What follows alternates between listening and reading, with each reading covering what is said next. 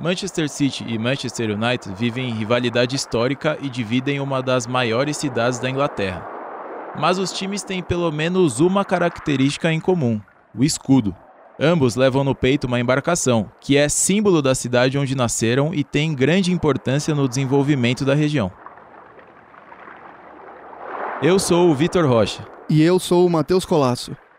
E hoje o podcast Acréscimos navega pelo Manchester Ship Canal.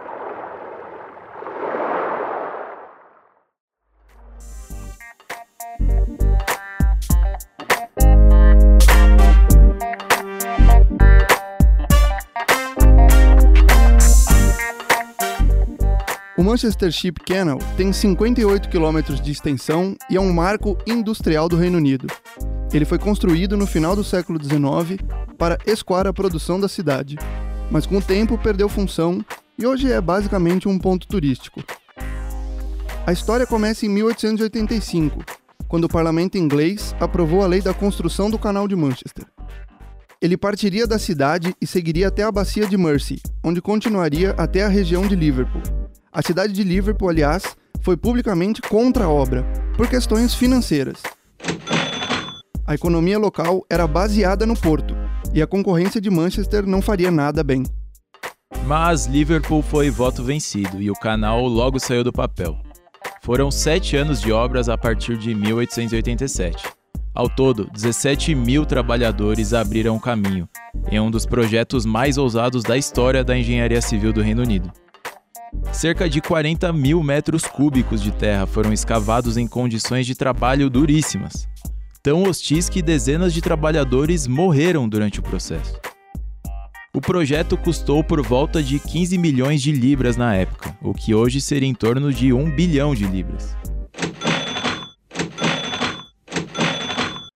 Na comparação com os dias de hoje, a obra empregou mais gente do que a construção do Eurotúnel sob o Canal da Mancha, mas custou três vezes menos. O Canal de Manchester chegou a ser uma das principais vias fluviais do Reino Unido, principalmente para o comércio de algodão e derivados.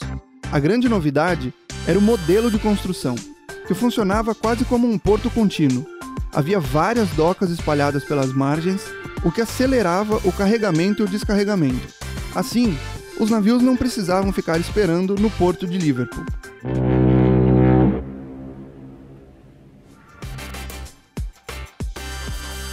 Com o passar do tempo, porém, o canal caiu em desuso. Transportes mais eficientes ganharam força, principalmente as ferrovias, o que esvaziou a ligação fluvial. Hoje, o canal já não tem fins comerciais relevantes, sendo quase que exclusivamente turístico. A água é limpa e tem peixes, o que só voltou a ser possível depois de um processo intenso de despoluição. Atualmente, o canal tem passeios que contam a história da região. Um dos mais procurados é o cruise, um cruzeiro na tradução livre. Mas não é o cruzeiro que a gente está acostumado a ver aqui no Brasil. É um barco grande com serviço de restaurante-bar. Os turistas navegam por dentro de Manchester e do canal e ali passam por pontes centenárias e construções industriais gigantescas. O trajeto mais longo vai até o rio Mersey, pertinho de Liverpool, em um passeio que custa cerca de 40 libras. Para voltar ao futebol, uma curiosidade é que o canal já teve até um time próprio. Era o Manchester Ship Canal Football Team, que tinha trabalhadores das docas e atuou nos anos 20, e em pequenos torneios mas a equipe não teve grandes conquistas. Porém, vale o registro. O podcast Acréscimos segue em Manchester nessa semana.